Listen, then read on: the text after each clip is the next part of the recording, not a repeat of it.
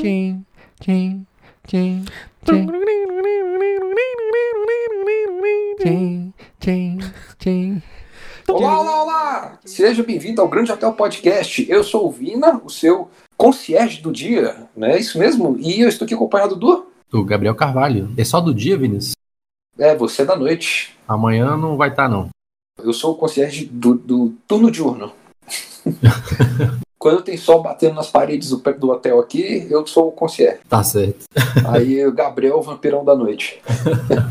O pessoal deve ter percebido tem um tempinho que a abertura mudou. Eu não estou mais falando o jargão inicial que eu falava antigamente. Por quê, Gabriel? Você pode dizer por quê? Porque o podcast agora está, vamos dizer, a parte do, do blog Velha Onda, não é isso? É isso aí. Agora o Grande Hotel Podcast é um conteúdo dele próprio, digamos assim. Justo, isso, justamente. Temos páginas só do podcast, novas, esse tipo de coisa. Exatamente. Temos um Twitter agora do Grande Hotel Podcast, um Instagram do Grande Hotel Podcast e um Facebook do Grande Hotel Podcast. Os três com conteúdos quase diários neles. Vai depender aí desse cara de redes sociais que eu encontrei para conseguir manter eles. Uhum. e agora a gente não recebe mais comentário pelo Instagram do Velha Onda, porque não fazemos mais parte do Velha Onda. Eu acho que, tipo assim, acho que pelo menos nesse comecinho, a gente podia. As pessoas vão comentar errado ali, talvez. É bom a gente, avisar, a gente prefere que vocês sigam nossas novas páginas, né? E comentem por sim. lá. Mas se mandar lá no Velho Onda, a gente talvez veja por um tempo. E o, o Instagram novo é grande underline podcast. Grande sem E, é grande com D mudo. O Twitter é Grande Hotel Podcast, tudo junto. E o Facebook é só digitar lá, Grande Hotel Podcast, e encontra o, o, a página do, do podcast. É isso aí. Além disso, o Gabriel pediu para eu comentar aqui, gente, que temos que pedir desculpas pelo som, como tá ficando o último episódio, como esse episódio provavelmente tá ficando também. É, vai ficar daqui para frente por um tempo. Porque nós estamos gravando de casa, estamos respeitando o isolamento, não queremos ficar doente, não queremos passar doença para outras pessoas. É, e eu não tenho um microfone bom para estar tá usando pela internet, porque o nosso microfone era só no. Como é que é, Vinícius, daquele aparelhinho lá? O microfone profissional que a gente arrumou, ele tem saída é, P10, é isso o nome do negócio? Ah, você, ah, eu achei que você ia saber. Pois é, e aí a gente não consegue usar ele para falar online, então eu tô usando fone de ouvido, tipo, de celular, o Gabriel nem sei o que tá usando. Tô usando um, um fone de, de, celular no ouvido e um fone quebrado no microfone. Ah, tá vendo? Tá tudo certo. Não tem nada de errado disso aí. Tá certinho. Mas isso, gente, é o que acontece quando tem orçamento de guerra, né? Situação de, a situação extrema que a gente está aqui agora. E, Gabriel, falando de orçamento de guerra. Essas nossas viradas são ótimas, vezes. Que bom que você gosta. Aposto que tem alguns ouvintes que gostam também.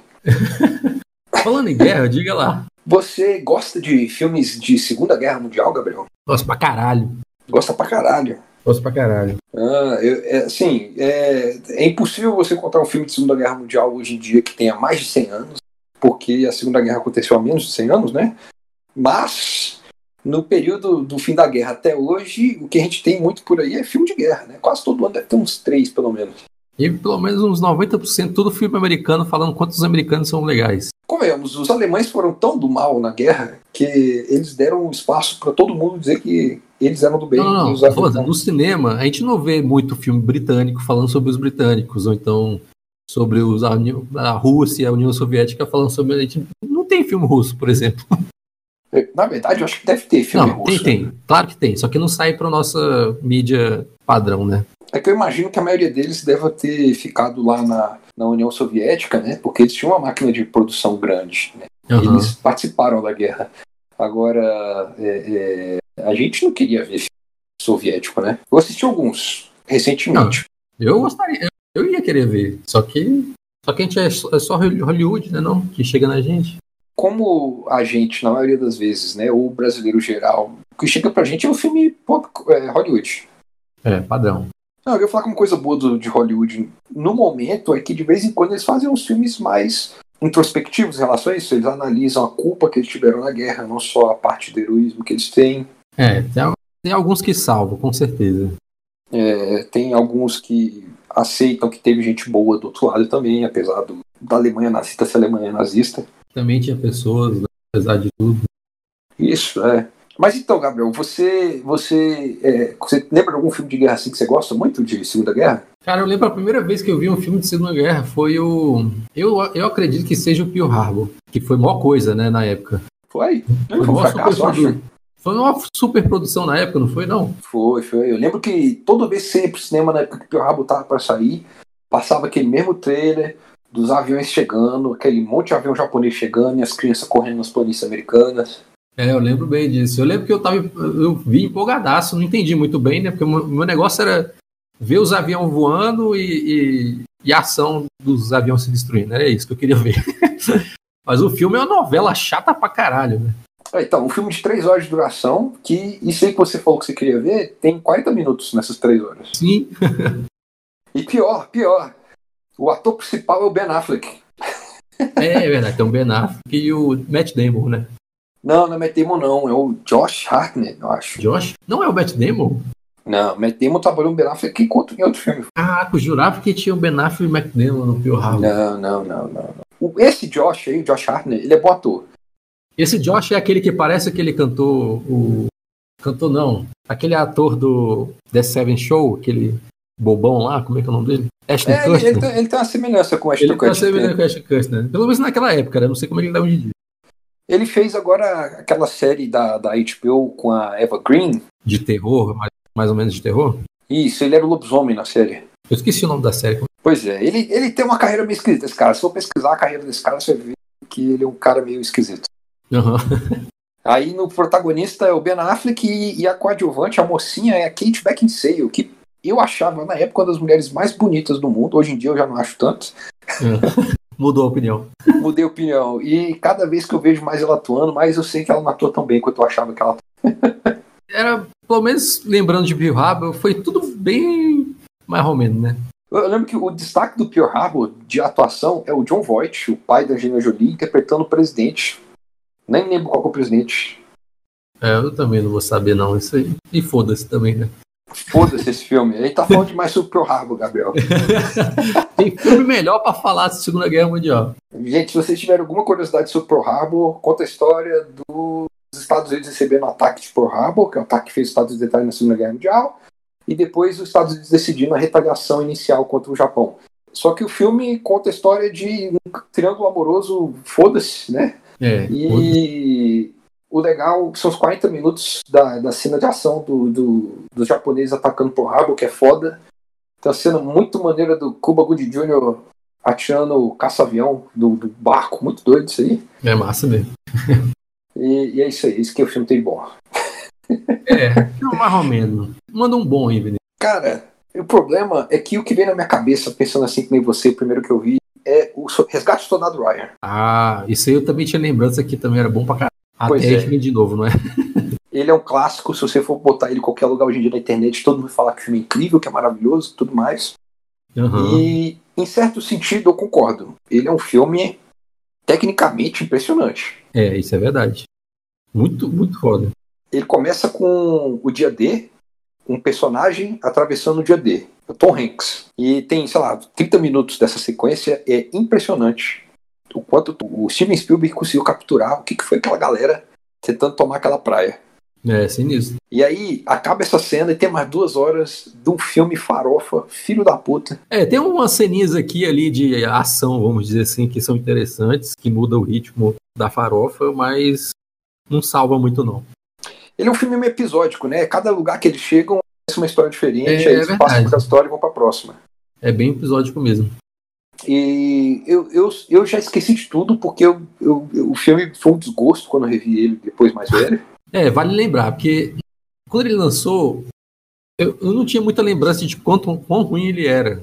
Quão ruim, assim, ele não é péssimo, mas também não, não salva. Mas eu e Vinícius vimos ele no cinema, né? Ele não é chato, ele é mais do que assistível. Sim, sim. Só que o problema é que a gente viu no clássico do Cinemark, quando ele passou de novo no Cinemark, alguns anos É. atrás. É. A gente falou, pô, a gente precisava ver esse filme no cinema, né? Eu não vi na época no cinema.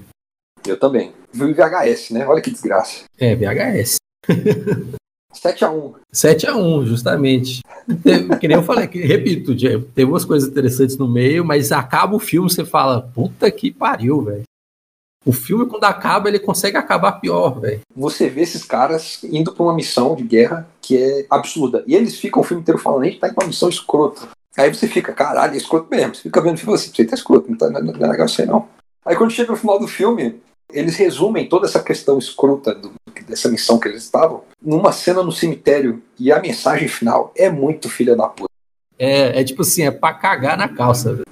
É muito. O filme tá basicamente falando assim: olha, valeu a pena em lutar contra a Alemanha, fazer toda a Segunda Guerra e mandar todo aquele monte de americano ir pra lá pra morrer naquela guerra, porque nós tínhamos que manter os americanos loirinhos de pele rosada e a família desses americanos loirinhos de pele rosada. Tem que manter a família padrão, né, americana. Essa é a mensagem do filme. É, é pior que é essa mesmo, gente. E é de cair o cu da bunda. Eu tava assistindo o filme e eu tava assim, ó, caralho, velho, sério mesmo? É foda, é foda. É, Soldado Ryan não, eu não vejo de novo, eu acho. eu acho que não é re- reassistível. Eu, não- eu, não- eu só revejo se for só tipo, aquela cena inicial ou alguma cena pontual, sabe? Tipo o Vin Diesel morrendo. A gente tem que falar que esse filme é o primeiro grande filme da carreira do Vin Diesel. Ah, é verdade, o Vin Diesel tá nesse filme. O Vin Diesel ele tinha escrito, dirigido, produzido, atuado no curta-metragem Aham. que ele fez. O curta-metragem de alguma forma chegou até o Steven Spielberg. O Steven Spielberg ficou impressionado com o curta-metragem e resolveu chamar esse cara que ele achou impressionante pro filme dele. E assim começou a carreira do Vin Diesel. Olha aí, que pontapé. E ele nesse, no, no Resgate do Soldado Ryan, ele tá tipo magrinho, né? Eu não sei que ele tá usando aquela roupa gigantesca de, de, de guerra, né? Aham. Mas é, o, o bom do Soldado Ryan é que três anos depois saiu o Círculo de Fogo. Que também foi um filme que eu gostei pra caralho na época. Aí esse Ciclo de Fogo eu tenho lem- lembrança dele com carinho. É, eu também. Eu, eu não reassisti ele é, recentemente, então eu não posso dizer com muita afi- afirmação, assim. Ó, assim, ele é um filme que tem o elenco britânico, mas ele conta a história de russos, né? É, são tudo. É um monte de britânicos passando papel de russo. Não tem nenhum russo no filme. Entendeu, russo? É o Joseph Fiennes, Isso que é é, que é a parte paia, né? Vamos fazer um watchwashing total aqui dos russos. Mas os russos também são brancos, né? Então, peraí. É, botaram, botaram um mo- um monte de branco pálido pra interpretar branco pálido, mas a língua tá errada. A língua tá errada, é verdade. É, Que mas ele americano não a, lê história, conta a história real de um atirador de elite é, na Rússia durante a Segunda Guerra. É, justamente. É a parte ali da, da Batalha de Stalingrad e tal, os alemães e os russos ali. Foi tenso pra caralho também. É massa, eu acho que no, nos comecinhos ele. Ninguém conhece ele, ele é só o soldado, ele fica, tipo, fica perdido, aí consegue pegar um sniper. É, porque a parada dele é que ele é um. Ele sabe atirar com rifle, ele é muito bom, mas era porque ele era um caçador, ele tipo, era um fazendeiro que caçava. E aí ele foi pra guerra e, e revelou que ele era um, um atirador de alta precisão bom. A galera descobre ele, tenta fazer propaganda dele, Isso, aí o, pra dar a moral pra galera. a União Soviética resolve usar ele como grande herói russo na Segunda Guerra. É, até que chega o, o vilão, né? Que é um, um outro sniper alemão. Isso, aí tem. Aí vira a Batalha de Sniper. É e, batalha de esse, sniper. e esse filme é muito bem filmado pelo que eu lembro, porque faz tempo que eu não vejo esse filme também. Eu lembro que ele é bem, era bem filmado também. Muito bem produzido também. Uhum. Pois é, tá aí um bom exemplo do filme de guerra. É, foi, foi massa. Foi um- eu acho que é um filme legal e que vale. Esse vale a rever. tá? E quando vocês pesquisarem, gente, não fiquem confusos. Ele tem o mesmo nome do filme de robô gigante Círculo de Fogo. É verdade. É- é- não é coincidência, alguém resolveu botar o nome do filme no filme. Não, e, o- e o nome do filme em inglês é Enemy at the Gates. É Inimigo nos portões, nos portões, né? Círculo de Fogo. Beleza. Círculo de Fogo. E aí o Círculo de Fogo, que é o dos robôs gigantes, é uma referência ao Pacific Rim, que é aquele círculo lá no Pacífico, que tem um- umas fe- fendas lá no fundo. Tradução tá legal. Pois é, nenhum dos dois filmes se chama Círculo de Fogo em inglês. Ai, velho, é foda. Mas então vou dar um pouquinho de contextualização sobre filmes de guerra, Gabriel, já que a galera gosta de aprender pouquinho no podcast. Durante a Segunda Guerra Mundial, havia um poucos filmes de guerra. Normalmente, quando eles faziam um filme de guerra aqui nos Estados Unidos, Inglaterra, alguma coisa assim, era falando que os nazistas não eram pessoas do bem, que não tinham compaixão e tudo mais. Eles não falavam sobre outras questões como o tá Holocausto. do filme da, na, na própria época da guerra, você tá falando. Isso, por- porque, por exemplo, o Pearl Harbor, lembra do Pearl Harbor? Aham. Tem uma cena no Pearl Harbor que eles vão pro cinema assistir o grande ditador do Charlie Chaplin. Ah, e, e pra mesma época? E aí ele- eles falam, né, que tipo, o personagem do Ben Affleck supostamente morreu na guerra e tem um filme do grande ditador que é uma comédia sobre a guerra. Aí é, é meio que o Michael Bay falando que o Charlie Chaplin não é um bom diretor, basicamente isso. Mas então, com o tempo eles foram descobrindo, porque não foi de uma vez, né? O mundo descobriu a perseguição aos judeus, a perseguição aos negros, aos gays que tinha lá na, na Alemanha, depois, não foi na hora, não foi durante a guerra. É, foi mesmo. E aí virou tabu, tá ligado? Então foi no cinema coisa. Eu não sei exatamente como que foi essa questão assim explorada, mas eu sei que assim, teve época que não era permitido aparecer símbolo nazista em filme. Então se você for ver filme antigo de guerra, às vezes não tem símbolo nazista. E às vezes era proibido falar a palavra nazista e eles falavam só alemães, ou eles falavam o inimigo. Aham. E com o tempo foi mudando. Um grande marco na história do cinema de guerra foi o filme chamado Hiroshima, Meu Amor. É um filme francês, dirigido pelo Alain René. É, ele era um grande diretor de documentário. Ele fazia parte da novela Vague, que é aquele movimento francês é, importantíssimo para o cinema. E ele fez um filme que era um misto de documentário com um misto de ficção, contando a história de um sobrevivente da, da- das bombas de Hiroshima e Nagasaki, que se envolve com uma francesa. É um japonês uma francesa a história do filme. Bem peculiar, né? E ele foi lá e filmou em locais de museu. Então, tipo assim, é o, é o, é o cara vivendo o trauma da explosão nuclear. É legal porque, tipo, já não é contado por americanos, então já é- deve ser diferente. Isso, exatamente. Inclusive, esse diretor, o Alain René, depois, né, quando ele ficou sabendo que os Estados Unidos iam fazer um filme sobre o Holocausto, ou seja, sobre os alemães que eram judeus que foram assassinados e torturados pelos alemães lá no meio da, da- dos, pelos nazistas. E ele descobriu que o diretor ia ser o Steven Spielberg, contando a história real do Oscar Schindler. O Ah. comentário dele foi: finalmente Hollywood vai criar uma estética para filmes de guerra. Ele não ele tá falando isso de forma positiva, ele tá falando assim, agora as pessoas não vão pensar na guerra como aquela coisa cruel, não sei o que, eles vão pensar na estética que o Steven Spielberg vai inventar. É, é verdade. E convenhamos, filme de Segunda Guerra é sempre o quê? Cenário cinza, destruição, explosões no distância, das mesmas roupas. É verdade. Isso aí foi o padrão, né, que fizeram. E segundo esse diretor, foi o Steven Spielberg que criou isso com o, a lista de Schindler. Eu não vi a lista de Schindler, parece ser bem pesado. Eu lembro que eu vi novo e é punk o filme, cara. Ele é, É, muito triste, muito cruel. Não deve ser de boa de ver, não. Mas é, para quem gosta de filme assim, triste sobre pessoas reais, o Oscar realmente existiu.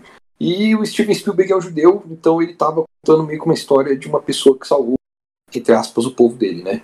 Aham. E Spielberg, eu acho que tem alguma descendência polonesa, uma coisa assim. Engraçado como, tipo, parece que de, de 5 em 5 anos, na média, sai um filme de Segunda Guerra, né? Porque tem a lista de Schindler e acho que aquele A Vida é Bela também é dos anos 90, não é? Ah, mas aí não é de 5 5 anos, eu acho que todo ano tem filme de Segunda Guerra. Aham, Aí de vez em quando um deles é muito comentado porque vai pro Oscar e gera muito bafo. entendi. É verdade. Aí também, uma vez que criada a estética, aí o Steven Spielberg abriu as portas pra gente, como por exemplo Michael Bay fazer Pearl Harbor, a idolatração dos jovens americanos, ó, nosso país foi destroçado pelos japoneses, aqueles malditos sem alma, sem coração. Foda-se, os americanos. É, foda-se. Foda-se a visão do Michael Bay dos americanos. Hum. qual, qual outro filme que não tem a visão americana? Então, é, recentemente a gente tem visto algumas coisas diferentes. Acho que esse é um exemplo. Você falou do pianista, né? Mas o pianista é um filme francês. Um- teve um- uma dupla de filmes dirigido pelo mesmo cara. É o, time, o, o Clint Eastwood, ouviu falar desse cara? Ah, é o Clint e o Eastwood, dupla? É isso aí, ele mesmo. Sei, ele fez dois filmes de. Foi, foi dois mesmo que ele fez? Ele dirigiu dois filmes sobre a batalha no Pacífico ali, que era onde os Estados Unidos meio que Era, era, a parte, era a parte da guerra dos Estados Unidos e Japão. A parte da Europa ali, né? Um filme é do ponto de vista de americanos e o outro filme é do ponto de vista de japoneses. É, eu não vi nenhum desses dois filmes. Eu só vi o japonês, eu fiquei com preguiça de ver o americano. É, é, é. Então, basicamente, ele resolve pegar, tem uma foto famosa de uns- um grupo de americanos, assim, um, tipo uns, uns sete caras, um caindo em cima do outro, tentando levantar a bandeira junto, porque eles estão muito fracos, eles estão se unindo pra levantar a bandeira Nossa, já americana. fiquei com preguiça instantaneamente. Você já viu essa foto já? Aham. Então, o filme conta a história desses caras, é, essa foto, e depois deles sendo recebidos nos Estados Unidos como heróis porque eles estavam Eu- nessas então fotos. deve ser, eu acho que, se não me engano, isso foi em, naquela batalha de Yo- Yojima. Exatamente, porque o filme japonês se chama Cartas de Iwo Jima. Ah, então esse, é- esse é o americano, não o japonês que você tá falando. Não, o japonês é código de honra, até o limite da honra, coisa assim. O, o, japo, o japonês é Cartas de Iwo Jima. Não para e também tu vai comentar não para salvar muito a pele do Japão, né? Porque o Japão foi um, do- um dos escrotos da guerra também, né? Exatamente, aliado dos nazistas, é, Matou chinês pra caralho. matou chinês pra caralho. Ele entrou na guerra pra matar chinês. É, tipo isso. E se perguntar hoje pros japoneses, eles falam assim: Hã? crime de guerra? Que isso? É, bom, considerando que o, a guerra acabou com um dos maiores atentados da história, né? Du- duas bombas nucleares no território deles. É. Então, tá, tem escrotidão pra todo lado, não tem como. É, escrotidão pra todo lado. Não tem como salvar ninguém. Não tem como salvar ninguém nessa Não tem guerra. como salvar ninguém. Mas é legal, o Cartas de Iwo Jima, ele é um. Eu, foi o que eu assisti, eu achei bem legal, achei bem assim, porque ele mostra. Ele conta histórias isoladas de japoneses em vários locais lá naquela ilha de Iwo Jima. Aham. E eu lembro de ter achado ele bonito, né? Deve ter uns 13 anos já que esse filme saiu. 13 anos, cara. É, Eu não tenho nem ideia desses dois filmes. Eu lembro da, da capa deles, tipo, na locadora, assim. Uhum. Eles saíram mesmo dia nos cinemas. E a- essa é a, a do japonês é a carta. A, a- essa cartas aí, é, que a capa dele é um menino com e um, um aviãozinho caindo no pôr do sol. Não, esse aí é o com o Christian Bale, quando ele era criança. Ah, tá. Império do Sol. Império do Sol, esse mesmo. Tô confundindo nas capas. Eu lembro muito bem dessa capa, porque essa capa era foda. Essa capa é foda mesmo, é bonita. Esse filme é, esse filme é bonito. É, a gente viu nesse no cinema, não foi? A gente viu também no clássico do Cinemark. Foi massa, eu gostei. Eu, eu- eu não tinha a menor expectativa pra esse filme e achei bem interessante, bem legal. É o terceiro grande filme da Segunda Guerra dirigido pelo Steven Spielberg. E foi o filme de estreia do Christian Bale. O Christian Bale tinha 11 anos. Hoje em dia já tá com uns 40 e tantos, eu acho. Ah, é verdade. E não conta o fronte de batalha. Ele conta a história de um menino inglês que estava na China quando começou a guerra. E aí os, os chineses prenderam ele e a família dele pra é, é, ficar preso lá, né? Como prisioneiro de guerra. Ele cresce lá no. Ele fica uns dois, três anos lá. É. Mas eu, eu não lembro muita coisa desse filme, não. Eu lembro só dele num lugar alto, vendo os aviões passando. Ele, é, aquele tal, É. bota tal, não sei o quê. Eu também, eu, tipo, eu lembro de ter visto no cinema, eu lembro de ter gostado, mas ele não ficou muita recordação na minha cabeça, assim, pra eu ficar, nossa, esse filme foi aquilo cena. né? É, ele é legal, fede não cheira, né? É, é. Pois é, mas aí a gente tem outras perspectivas também. Como a gente já tá falando de japonês, você é, me lembrou de um bem legal que a gente tá fazendo na nossa lista, que é um anime japonês, baseado em um mangá japonês, que conta Ah, a história de meninos sobreviventes da explosão nuclear. É, conta a história da galera lá em Hiroshima, vivendo de boa enquanto quando a, a bomba cai. Tipo assim, eles estão em guerra e tal, mas tipo assim, é uma cidade com pessoas vivendo, né? Então, de repente explode o negócio e começa a dar merda. E é totalmente pesado. É um anime, é uma animação, mas é muito pesado. Porque é a história da galera ali morrendo de câncer, de radiação, sem nem saber o que era aquilo, né? É, e é a perspectiva de uma criança, né? Tipo assim, eles, ele, primeiro que ele já começa perdendo os pais na merda, aí ele tem que cuidar do irmão dele, e aí tipo, passa fome, é uma, é uma desgraça, é uma desgraça. O filme é, É, uma eu- bad. Eu tenho visto um pouco das histórias do Japão na Segunda Guerra ali, Mundial, e vai se fuder esse japonês aí. Caralho, velho, puta que pariu. ainda bem que mudou, ainda bem que o Japão mudou. É foda, velho, foda. É, mas então, esse é o famoso Gen Pé, Pé Descalços. É, que tem um mangá muito famoso e tem essa animação. É um Uhum. filme. G-A-N Pés Descalços. Que o pessoal diz que é bem pesado, eu nunca assisti. Eu achei que ia ser nível Túmulo dos Vagalumes, mas é diferente os dois. Mas um bem diferente mesmo, de uma perspectiva bem diferente, que eu é o único que eu conheço. Quer dizer, único não, né?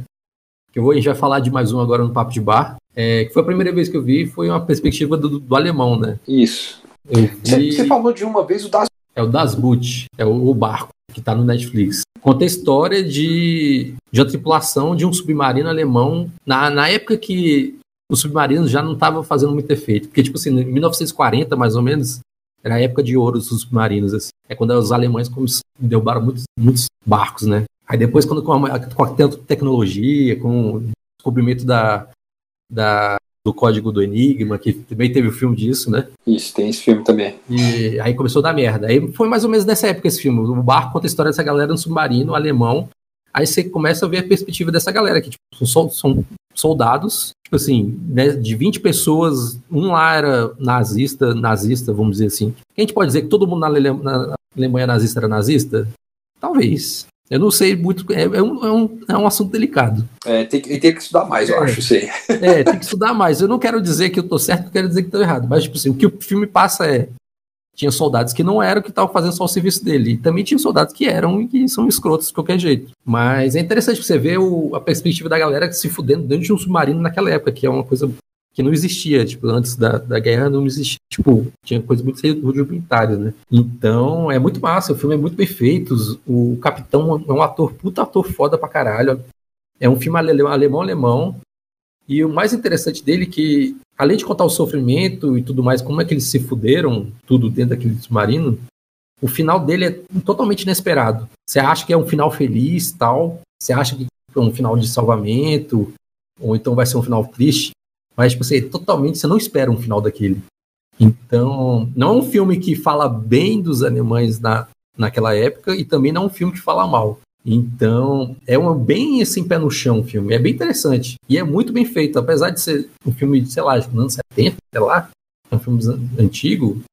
E se, de ser um filme no, em alto mar, em submarino, é um filme super bem produzido, bem perfeito. Eu boto fé. Eu tenho, eu tenho vontade de ver, mas eu também fico esquecendo que ele É, é foda, porque tipo, assim, você vê primeiro, primeiro que o filme tem três horas de duração. é, já mata, né? É um filme de submarino de três horas. É, velho, não deve dar vontade de ver. Espaço fechado, velho. Mas é que nem o. Tipo assim, é um soldado Ryan, só que melhor, que tem essa parada do episódio, só que é mais interessante porque você vai no mais na pessoa, sacou? Tipo, vai no, mais no pessoal de cada personagem que tá mostrando, tipo, o mecânico, o cara do rádio, o capitão, como é que ele se trata, como é que é, se trata. Então, é bem interessante, é bem legal. Aí parece ser bem mais realista, né? Não vai ser a história de um esquadrão fictício que foi mandado, tipo, sete pessoas pra morrer pra salvar um cara É, só. não, é. Não é o, o Avengers da Segunda Guerra Mundial, é tipo uma galera Isso, fugida mesmo. E, e é massa, porque, tipo, nesse filme vai um repórter que não tem nada a ver com a Marinha pra passar o. a- pra pra ficar lá no barco, fazer uma missão com eles e voltar e, e mandar pros jornais, né? Aí você vê, tem essa perspectiva da galera que. do cara que não conhece pra, pra gente, sacou? Isso é massa. Sim. Ó, outro filme alemão é A Queda. As Últimas Horas de Hitler. Já viu esse aí? Esse não vi, não. Esse filme acompanha o Hitler nas últimas 24 horas de vida dele. Esse é o filme alemão, alemão também? É, esse filme tem a cena que virou meme. É um filme alemão. Ah, alemão. o, a- a- é o filme do meme. É o filme do meme. Você sabe que meme é esse? Todo mundo sabe que meme é esse. É, do Hitler puto, brigando com a galera. E aí, tipo, ele puto com alguma coisa no momento, sabe? Se esse meme tivesse vivo ainda hoje, ia ser tipo assim: vocês tiraram o babu? Não acredito nisso. Pô, Vocês tiraram não sei quem, não sei o quê. Então, eu, eu, Hitler, ele vai, tipo, ele vai desanimando, ele tá ficando triste. É desse filme aí, esse meme. ah, tá. Eu não vi, não. Você já viu esse filme? Não assisti na época, todo mundo fala que ele é muito bom. Diz que ele é muito bem feito, muito bem dirigido. O ator que faz o Hitler parece que é impressionante. É, não. Só, só pelo meme dá pra ver que o cara que faz o Hitler parece que ele é o, é o Hitler. Eu não eu É. conheço o Hitler. Só vejo, ele só viu, conhece, só conhece Hitler por aquelas imagens escrotas dele lá, aqueles discursos. Mas pra é. mim é ele, velho. É isso mesmo. O meme, o meme já aparece, né? Bem feito pra É, isso. Pois é. E aí a gente também tem filme, filme americano de nazistas, digamos assim, que foi o Operação Valkyria, você viu esse? Esse é o Dr. Cruz, eu não vi. É o nosso queridíssimo Tom Cruise com o nosso, infelizmente, comprovado pedófilo diretor Brian Singer. Ah, então não vou ver essa porra, não. É. So, o Brian Singer é o diretor dos três primeiros, dos dois primeiros X-Men, diretor de, da maioria dos X-Men, eu acho. Do Bohemian Rhapsody também. Ele resolveu fazer um filme que contava a história de um grupo de nazistas que resolveu trair Hitler e fez uma operação para matar Hitler no meio da Alemanha. Esse é o da bomba? Que eles tentam matar ele é. com uma bomba, né? Ele não dá Isso, é certo. um, é um fato real. Esse grupo existiu, eles fizeram essa tal Operação Valkyria, em que eles plantaram uma bomba no bunker do Hitler para matar o Hitler. É, deu algum problema, eu não lembro direito como é que é a história. O Hitler no lugar errado do bunker, quando explodiu, é, ele não morreu, ele só foi jogado pro outro lado da sala. E pior que é verdade, aconteceu isso mesmo. E tem o Tom Cruise, que é o mais esquisito, né? É, o Tom Cruise é o cara na Alemanha ali que tá querendo matar o Hitler. Ele é o nazista que quer matar o Hitler. É muito esquisito. Eu- É tipo assim, antes desse filme, ou até depois desse filme hoje em dia, eu não consigo ver o. o é porque eu não vi esse filme, né? Eu não consigo ver o Tom Cruise fazendo um filme de Segunda Guerra Mundial. Não, o Tom Cruise é bom ator, cara. Ele faz essas coisas bem. Não, eu boto fé. Só que é, é esquisito. O problema é que é, o, é um filme do Brian Singer produzido pelo Tom Cruise de hoje em dia. O Tom Cruise maluco. Então, tipo, Aham. ele é um filme com perspectiva aquela herói só. Só que são americanos falando de nazistas. É esquisito pra caramba. Porque, tipo, Ah. é, é esquisito. Você não vê essa estética de heroísmo pra nazista, sabe? É estranho. É, imagino. Deve ser esquisito. É um filme aí, pra você ver que é uma perspectiva diferente. É, é verdade. Esse filme é interessante que ele, ele teve lançamento no Brasil. primeiro dia de estreia no Brasil, Tom Cruise veio pro Brasil. Você lembra Hum. disso? Não, não lembro disso não. E aí teve uma sessão de estreia aqui no Brasil, no Rio de Janeiro, e aí tinha um monte de ator da, da Globo, que são os grandes famosos brasileiros, né? E o Tom Uhum. Cruise lá conhecendo pra assistir a primeira sessão desse filme no Brasil. Os globais com Tom com Cruise, olha aí. Cara, a gente pode pular por uma mais, um mais descolado, né? Pra acabar com essa tensão de guerra. Tem aquele Bastardos Inglórios. É, Bastardos Inglórios. Existem dois filmes com o mesmo nome, é, Bastardos Inglórios. Existe um filme antigo, década de 70, eu acho, não tenho certeza. E existe o Bastardos Inglórios do Quentin Tarantino, que ele botou o mesmo nome no filme para fazer uma homenagem ao filme Bastardos antigo. Ah, eu, eu acho que eu lembro disso na época. Mas eu tinha, eu tinha completamente esquecido disso antes, depois de você, antes de você falar. Aí o filme antigo é um filme meio exploitation, então os caras meio, tipo, os caras meio condenados, mandados pra lá. Então eles não, tão, eles não têm nada contra os nazistas, eles só estão indo pra lá pra cumprir a sentença deles. Aham. E é um cara meio tipo de zoeira, e aí como os alemães eram os do mundo, né? Os nazistas vão ser lembrados por milênios como os grandes vilões do mundo. O filme faz um monte de piada deles matando nazistas e tentando transar com alemãs. Esse, é um, esse é um antigo. É o filme antigo. Caraca. E aí tem o novo, que é o do Quentin Tarantino, novo entre aspas, né? Deve ter uns 10 anos já. Pior, né? Não parece que faz tanto tempo assim, mas faz, né?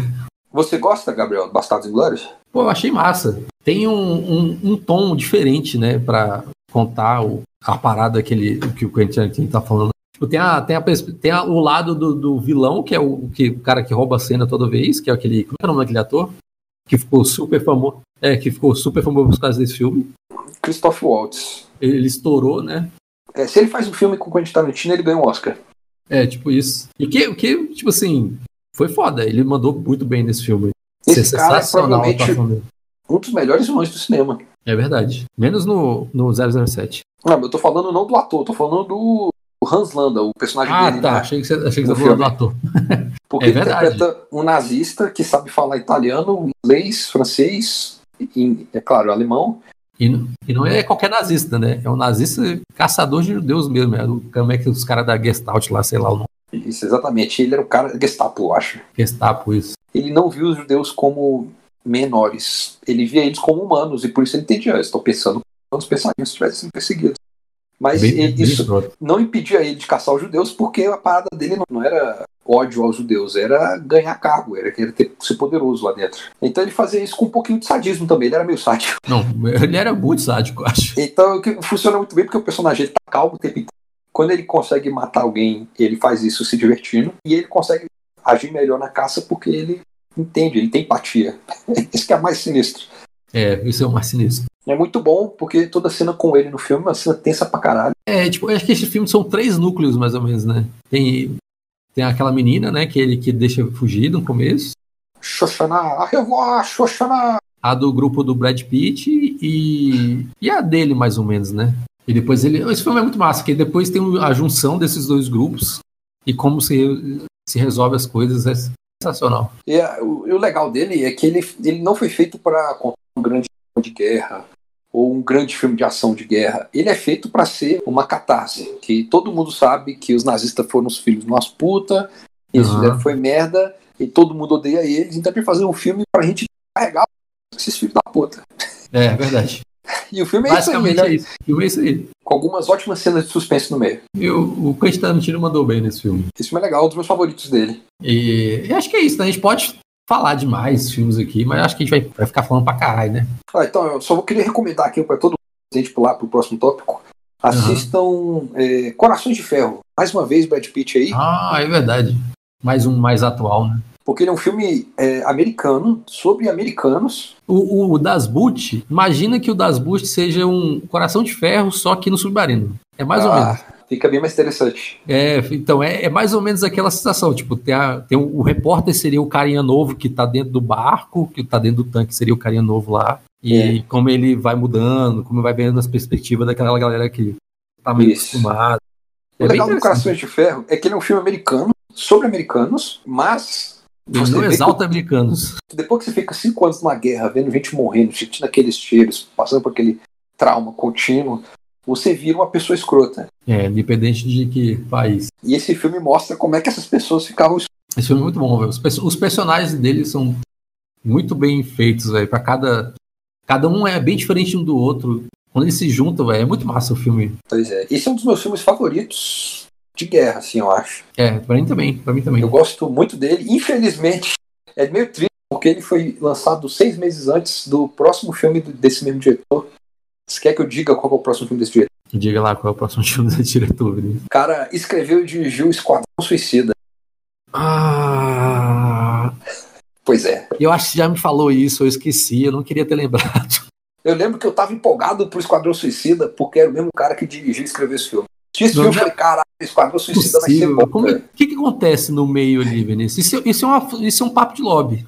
Esse é o papo de lobby. O A que gente vai pegar diretores que a gente viu filmes que são fodas, aí ele faz o próximo que é uma avacalhação. Ah, É um desastre, é um desastre. Eu vou, eu vou te passar, então, dever de casa, os filmes Ele pra gente assistir, Bora pra gente falar sobre isso no próximo episódio.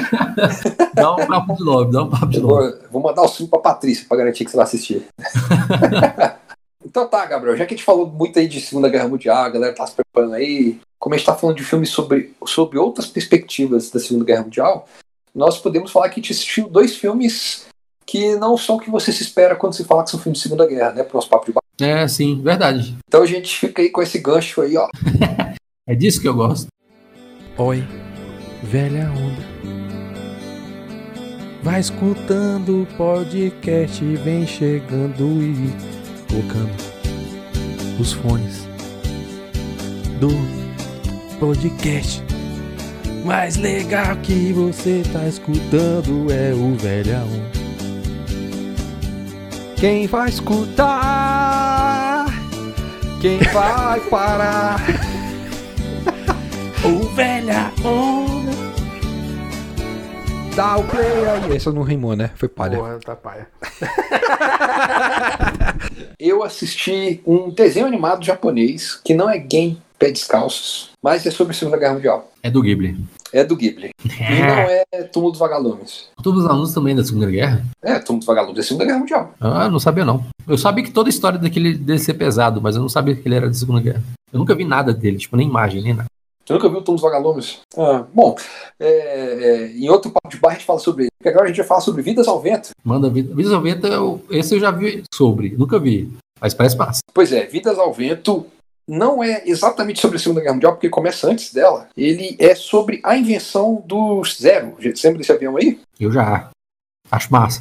É um avião muito bem desenhado, muito bem bonito. É um avi- avião muito admirado porque gosta de aerodinâmica e de aviação e tudo mais. É, tipo, na Segunda Guerra Mundial, pra quem sabe, tem três aviões que foram muito famosos, assim, na guerra. Tipo, os americanos têm o P-51, que é um Mustang, aí os americanos têm o Spitfire, e os japoneses têm o Zero. Também tem os alemães, mas é legal, o Zero é bem famoso. De como o Jiro Horikoshi, o designer de avião, engenheiro de aviões japonês, criou o Zero. Ah, massa. Mas então, no- a, a guerra não começou ainda no filme. A guerra não o filme começa ele criança, descobrindo a paixão dele por aviação. Ah, legal. Como ele era míope, ele não podia ser é, piloto, então ele assumindo que ele tem que ser engenheiro de aviões. Aham, massa. Então ele virou o engenheiro que criou o Zero, né? Aí é isso, velho. Aí ele foi, ele criava os aviões com o sonho de criar um avião que fosse lembrado, um grande avião, que lembrasse dele para sempre. É a parada que, tipo, ele estudando, pensando e criando soluções e tudo mais, ele chegou em todas as soluções pro Zero. E a parada é que o Zero, as soluções que ele pensou pro Zero impediam, ele não tinha espaço para botar metralhadora, acabar dinâmica dele. Tipo, ele não tava pensando em como ia ser uma máquina de guerra. Ia ser só um avião, né? É, Era só isso. E aí, por, causa disso, os japoneses falaram assim: ah, então manda esse avião aí para os caras se matar. Ele ficou o famoso avião que os kamikazes, né? Ele acabou, tipo, aí começa a guerra, ele começa a fazer um design para a guerra mesmo, ou ele. Não, o filme termina com ele conseguindo lançar um avião e aí, tipo, fazendo um entrelaço assim. Ele apanhando para conseguir fazer um avião naquela, naquela perspectiva em que tá tudo uma desgraça, né? Cortavam dinheiro, impediam, tinha espionagem, tudo. É, e ao mesmo tempo ele se apaixonando por uma que tinha é, pneumonia, ou era tuberculose. Ela tinha uma dessas doenças sinistras, e porque ela tem uma doença que vai fazer com que ela morra cedo, ele tenta viver a vida o máximo possível com ela e se fode aí nessa história. Tipo assim, é, ele aprendendo a fazer esse avião para homenagear ela antes dela morrer e ele acelerando os, os processos dele para porque ele é apaixonado por ela. Para fazer a tempo, né? É. O problema é que, tipo assim, eu fiz uma maratona de Estúdios Ghibli, é, eu assisti quase todos, assisti 22 dos 23 filmes do Estúdio Ghibli. Falta, falta, só a Tartaruga Vermelha, que não tem na Netflix. Uhum. Mas eu assisti todos os outros, todo filme da, da, do Estúdio Ghibli tá na Netflix eu assisti. E vou te falar, velho, filme chato pra caralho. Você tá falando do Vidas ao Vento? Vidas ao Vento, chato, é filme chato da porra. peraí, peraí, Vinícius. Você me recomendou um filme do Ghibli, que eu achei chato pra caralho. E aí, como é que você explica? O que eu explico é que nós temos gostos diferentes, cara. eu acho que eu vou achar o Vidas ao Vento bem chato também, eu acho. Não, o Vidas ao Vento, ele é, é, um problema bem sério dos estúdios Ghibli, eu percebi. Os filmes deles têm muito problema de estrutura. Então, tipo assim, esse filme, como a, a grande maioria dos filmes do estúdio Ghibli, a história começa lá pelo meio do filme, porque o diretor começou a fazer o filme e ele tava fazendo o filme, foda-se. E quando ele chegou no meio do filme, ele falou: Ah. O que, que você acha de fazer isso aqui?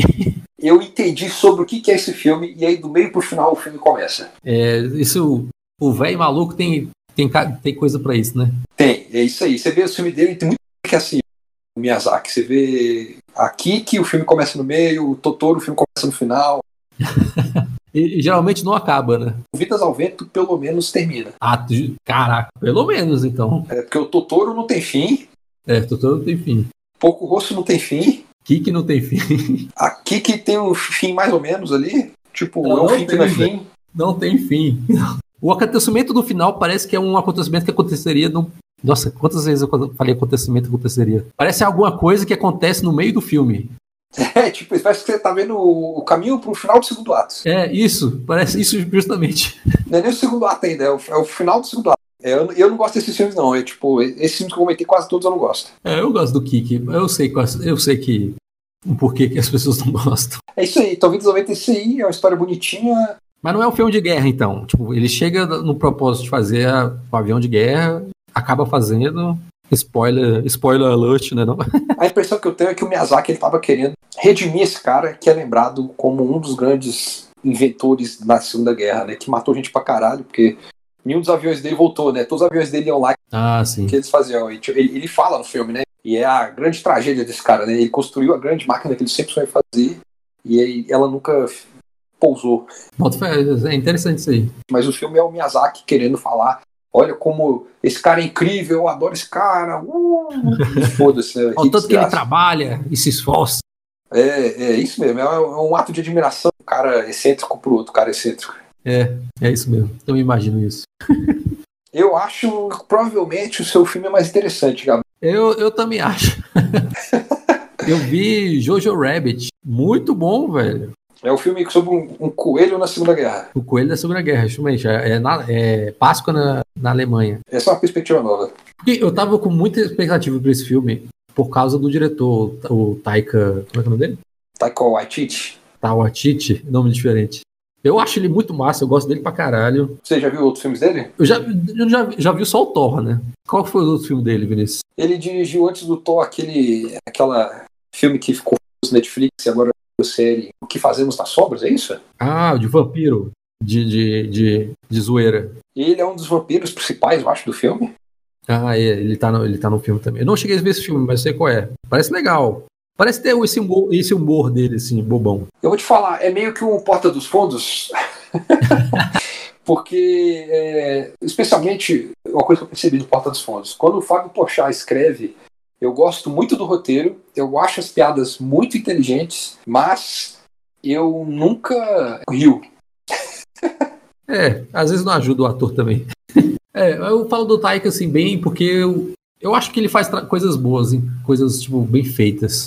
Pra mim, o Thor 3 revolucionou o Thor. Foi a melhor coisa que fizeram pro Thor, foi aquilo ali. E ele já falou que o Thor 4 vai ser aquilo vezes 3. Então eu tô empolgadaço, eu quero ver a zoeira mesmo. E Jojo Rabbit, a gente tá falando de Segunda Guerra, é um filme sobre um menino na Alemanha nazista que vai para um acampamento para treinamento de crianças para ser soldados do futuro. É a, a- Como é que chama? Juventude Nazista? É, juventude nazista.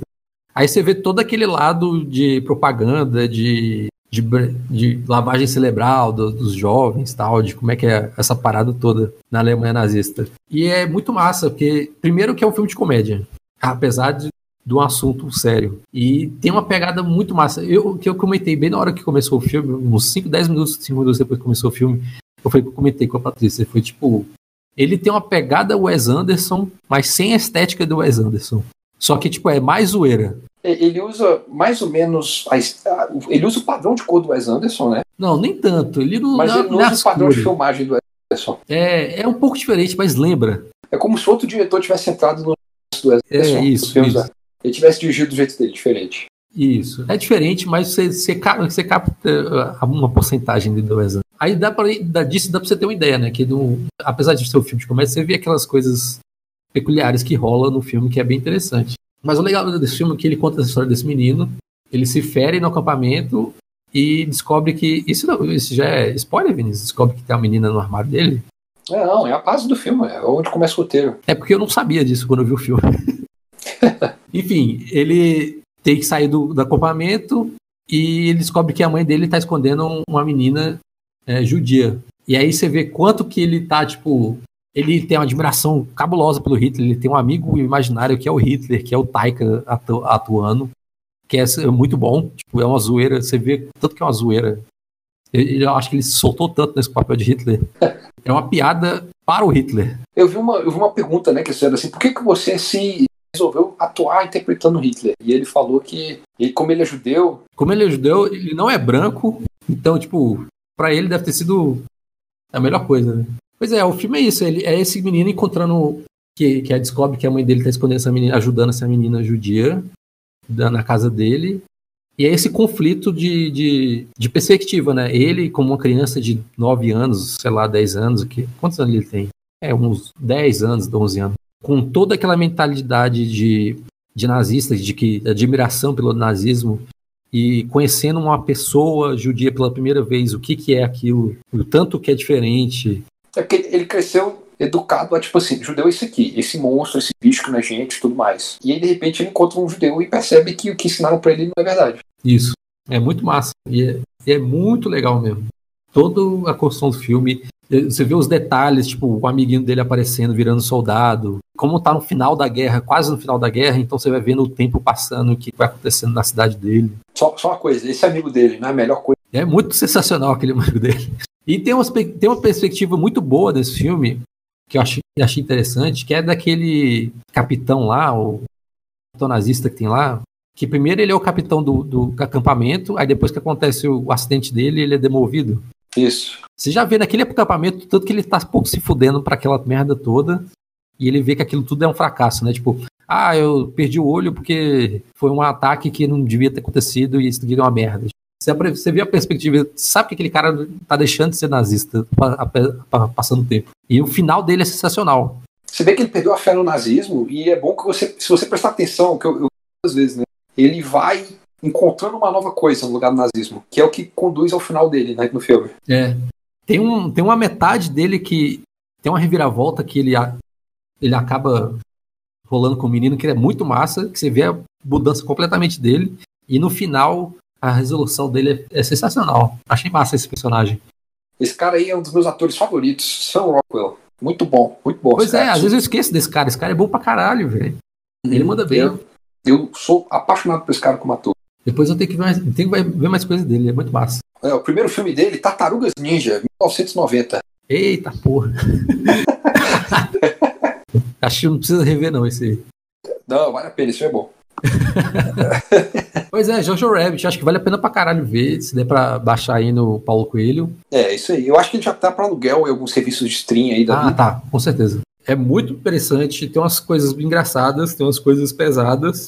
Ganhou, eu acho que o Oscar de melhor roteiro adaptado, que é a adaptação de um livro, né? Ah, é? Eu não sabia não. Mas eu, eu tinha esquecido que ele tinha ganhado o Oscar. E a Scarlett Johansson faz a mãe do menino, Sim, foi sim. indicada a melhor atriz coadjuvante. É, eu esqueci de comentar que a Julia Scarlett faz o- a mãe dele. É bem legal a- a- o, todo o relacionamento dele com a mãe dele. Como a mãe dele não acredita em nazismo, só que apesar de ele estar indo pra escola e sendo, e sendo lavado, lavado cerebralmente, aí você vê, tipo, ele questionando coisas, a mãe dele retrucando. É bem legal. Ela dando argumentos contra o nazismo sem falar que é. Que, é, que não é totalmente contra, ou então, tipo assim, pra, pra segurar o que ela tá fingindo, né? É massa, eu acho massa o Jojo Rabbit. Foi, foi uma surpresa boa. Não, não tava imaginando. Que bom, eu também gostei dele. Há, há argumentos né, contra ele em relação a. As pessoas acham que o filme é muito bom com os nazistas, que os nazistas não eram. Não tinha ninguém legal lá no meio. É, é essa questão que a gente tentou abordar um Levantar, pouquinho né? lá. É, a gente levantou um pouquinho sobre quando a gente falou do, do- das boot. É mais ou menos isso. É, tem pessoas. Eu discordo porque, tipo, o que esse filme faz é assim, ó. Quando os nazistas são nazistas, que nem os nazistas eram, o filme retrata eles como os imbecis. Como, Aham. por exemplo, a mulher lá do acampamento que dá uma granada pro menino e fala, ó, abraço aqui é americano. É, sim, sim. Ela mesmo, ela mesmo passa dando arma pra criança depois do final do filme. Isso, ela é uma, ela é uma retardada, essa mulher no filme. E agora, quando o cara não é um, um nazista do mal, ele é um personagem um pouco mais humano, né? O filme, ele meio que desumaniza os nazistas. Isso, justamente. É uma questão difícil. É uma questão difícil. É difícil É. esse assunto. Eu tenho medo de entrar nesse assunto. Pelo menos quem dirigiu foi um judeu. É, justamente, ainda bem. Acho que é Mas isso, eu Um cara falando assim que é um absurdo um filme sobre o holocausto terminar com uma cena de dança. Porra, peraí, né?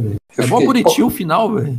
pô, É bonitinho o final, não pode, não pode ter pontos de alegria no meio da tragédia. É absurdo isso. É, é foda. Então a galera é meio extremista, né, pra tudo. Se a maioria da- do que aconteceu lá foi uma tragédia, não pode ser que uma pessoa tenha uma história que acabou bem. E a gente não É. pode celebrar essa história. Não pode não, pode dançar não, Vinícius. É, é, é por isso que eu não tô dançando nessa época, porque quem tá na época trágica agora tem- Pois é, assistam do Jojo Jojo Rabbit. é bem legal. Eu gosto mesmo, eu recomendo também. É isso aí, gente. Vamos lá, papo de. de papo de. Vamos, papo de porno. vamos che- checar, pagar a conta aí. Vamos pro papo de checkout. Gravo um podcast onde sempre se fala de filmes e dão dicas. Grande Hotel Podcast no site Aquela Velha Onda. Você vai curtir quando nos ouvir dar algumas dicas. Tem o Gabriel Carvalho e o Vinícius também. Por 10 segundos eu fiquei viajando, tipo, que porra é essa? Ficou melhor que o outro. Esse eu vou considerar. Enquanto vocês estão aí pagando a conta, aproveitar aí a nossa estadia, o hotel recém-redecorado aí. Recém-decorado tá pior, né? A gente perdeu uma estrela para crescer de novo. Vai, vou começar por baixo. Uhum. Gabriel, você quer que eu dê minha dica primeiro? É, pode ser, pode ser. Então tá bom, Gabriel. É, eu vou dar uma dica de um anime que está disponível na Amazon Prime. Amazon Prime? É, eu nem sabia que a Amazon Prime estava disponibilizando anime sem ser antigo, sabe? Eu sei que agora acha lá. Eu sei que tem bastante coisa lá, mas eu nunca parei pra, pra ver. Des- descobri que tinha coisa nova e uma dessas anime chamado Dororo. Já ouviu falar do Dororo? Ah, eu já ouvi muito falar de Jojo, você não, você não para de falar nisso? Mentiras. Você, você só tá empolgado pra caralho. Pois é, temporada pra cá de Dororo. É, eu tô acompanhando um podcast de anime e os caras falaram que um dos animes que eles gostaram, mas tá com o pé atrás, era o Dororo. E aí eles foram explicar que o problema é que eles conhecem o mangá e o mangá é bem ultrapassado e por causa disso ele é preconceituoso em algumas coisas. E aí alguém no podcast falou assim: ah, então essa é a parada do anime, que o anime cortou todas as paradas erradas e atualizou tudo. E a- por isso que o anime agora é legal e o que antes existia antes é palha. Aí eu falei, hã, quero ver Hum, isso aí. Sem saber nada da história. Sentei e fui assistir. E é sensacional. Minha namorada Camila começou a assistir também. Ela terminou diante de mim. Ela adorou. A gente, a gente tem altas conversas. Gente- É de quando o anime? é de 2019, eu acho. Hum, massa. A gente. É, é um anime que ele te- levanta as questões. Ele é meio que uma fábula, é um conto, né? Só que ele tá contando uma história que tá querendo fazer uma discussão sobre moral. Moral, e especificamente ali, um negócio meio de pós-guerra, né? O, filme, o anime passa depois que o Japão acabou uma guerra civil que estava dentro, conta a história de um menino que o pai dele, antes desse menino nascer, é, ele era dono de um feudo ali, era um senhor de terras, e as terras estavam passando por seca, peste, não sei o que, as pessoas estavam morrendo de fome, de, de doença.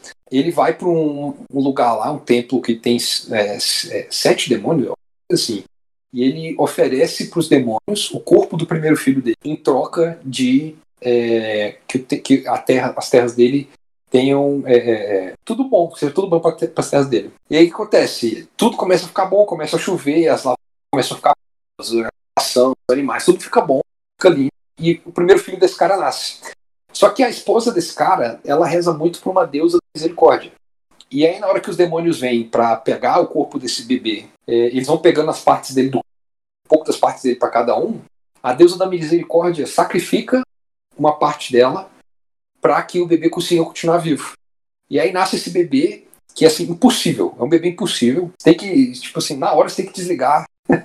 Porque é impossível o bebê sobreviver nas situações, nas condições dele, mas ele nasce sem uhum. pele. É um desenho, né? É um desenho animado. Mas ele nasce sem pele, sem olho, sem nariz, sem orelha, sem braço, sem perna é, e sem coluna vertebral. É, é um bebê impossível. É uma, uma maçaroca de carne. E aí o cara fala pra Ama. É um saco de batata. É, tipo isso. Ele fala pra Ama lá, que ajudou no parto, fala assim: ó, joga essa porra no rio, vai morrer mesmo. E a gente vai viver bons tempos aqui agora. Ele vai ter outro filho com a mulher dele. Pula 16 anos e tem este cara de 16 anos andando por aí. Ele não tem pele, ele não tem olho, ele não tem perna, ele não tem braço. Tem uma explicação para ele estar tá andando por aí. Ele descobriu que se ele matar demônios que estão assombrando vilas e aldeias, ele vai recuperar o que ele nunca teve, perna, braço, mais. Então é tipo, é, é isso, é ele caçando demônio e tentando recuperar o que ele perdeu. Qual que é a parada desse anime? Como eu falei, é um cara que não tem orelha, não tem nariz, não tem olho, não tem pele, então ele, ele não tem os sentidos básicos que a gente conhece, ele não tem tato, ele não tem olfato, ele não tem audição, visão. Então esse cara, ele não tem noção do que é a realidade, ele não sabe o que é o mundo. Ele só tá vivo, ele é uma, uma existência ali vazia.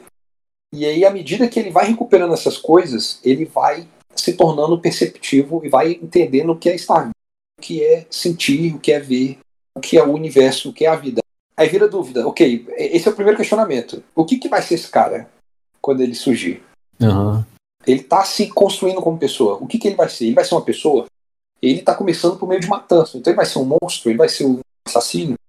E depois tem outro questionamento maior que é: ele está conseguindo o corpo dele de volta? mas em consequência tem um, uma terra muito grande com centenas de pessoas que vivem na terra e elas estão começando a perder as condições de vida delas, estão começando a perder os pastos, estão começando a perder os animais, a água.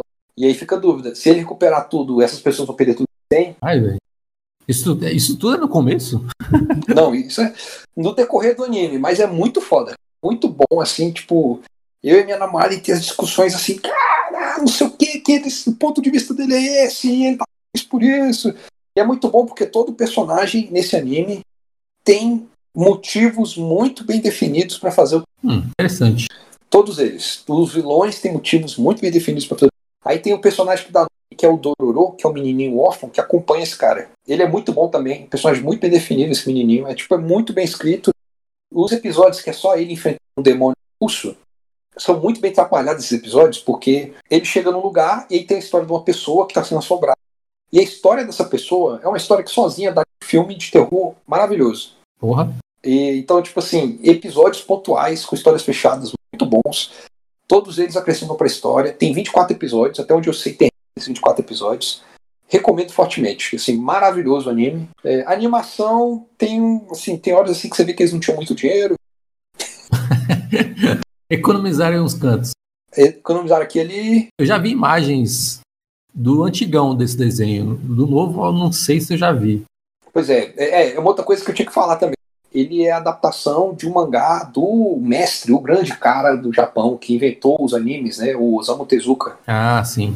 Ele escreveu esse mangá e ele fez uma adaptação para TV, tudo na década de 60. Então, ele é ultrapassado pra caralho e eles adaptaram para tempos atuais e fizeram esse anime moderno. Eu não sei como é que é, o que, que tem de. Eu vou ver depois, é, eu, mas eu, não quero, não quero estragar o que eu tô vendo agora que eu tô achando muito bom. Boto fé. É, parece massa. Eu fiquei interessado. Pois é, recomendo, fortemente. E você, Gabriel, o que, que você tem visto? Né? Ah, o que eu tenho visto?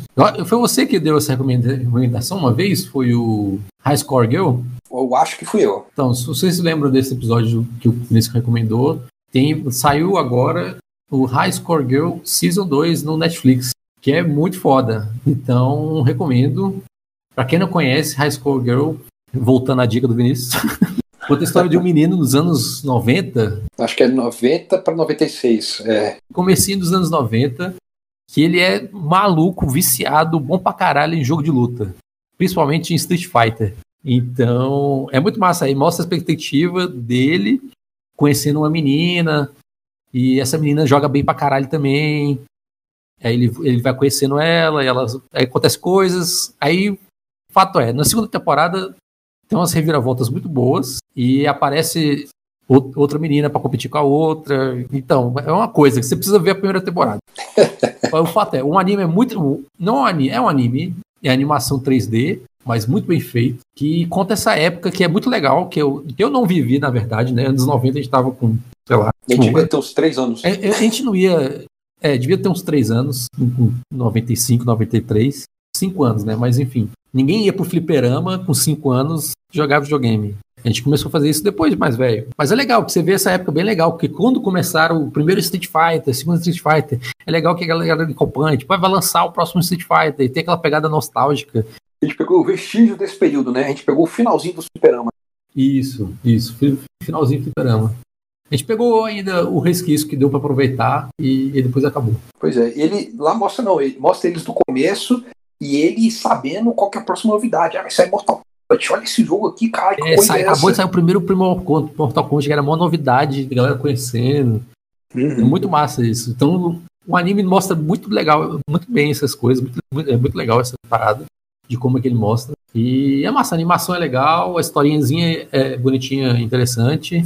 E vale a pena, eu acho, pegar pra ver. É fácil de ver, é uns 20 minutos do episódio. Uhum. É comédia, né? É, esse é o tipo de anime assim que ele, ele pegou pra mim e pra você pelo mesmo motivo, né? Que tá muito nessa nostalgia com o videogame, né? Muito forte. Mas ele me pega por outro motivo também, que pra mim é forte, que tipo, eu acho muito bonitinho a história dos dois. É muito legal. Tipo, você fica torcendo pra. Tipo, caraca, eu quero que essas pessoas sejam felizes. É, é, é o tipo de, de conteúdo que você fica fica pensando nisso mesmo. Eu, eu abracei a TV, velho.